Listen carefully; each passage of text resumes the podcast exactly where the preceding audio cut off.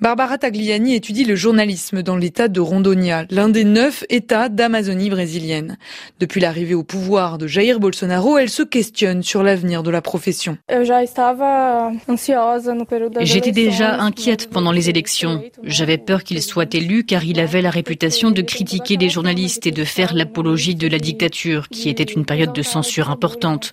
Donc être étudiante en journalisme au moment où toutes ces choses se passent, c'est effrayant.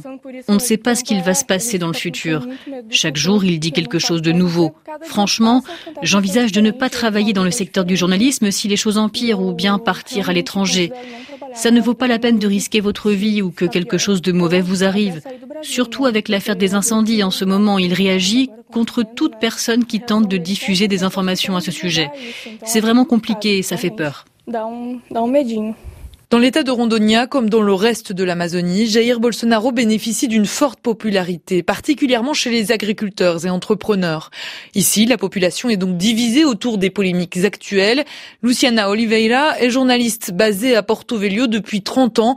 Elle refuse de céder à la peur. Bolsonaro teve aqui quase 70% Ici, 70% des électeurs ont voté pour Bolsonaro. Le peuple répète mot pour mot ce que dit le président. Les ONG brûlent l'Amazonie. La presse étrangère vient ici pour dire que nous ne prenons pas soin de l'Amazonie et pour nous voler notre forêt. Ce type de fausse information complique souvent mon travail de terrain. C'est difficile d'arriver dans un hôtel où tout le monde critique le travail de la presse de manière frontale.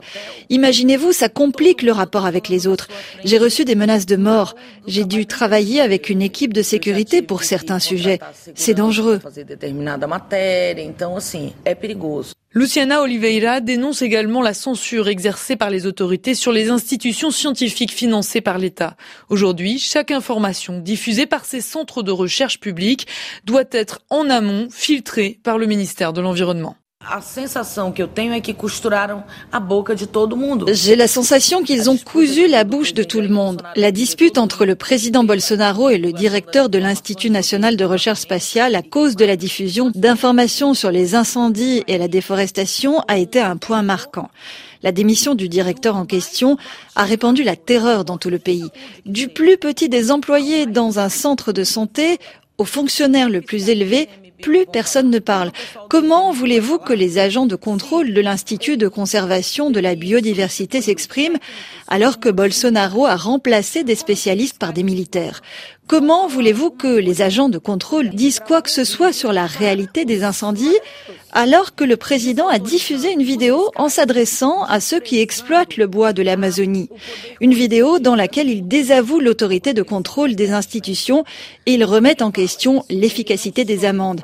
Aujourd'hui, on ne peut plus croire les informations que le gouvernement fournit à qui lui plaît, à l'heure qui lui plaît et de la manière qui lui plaît.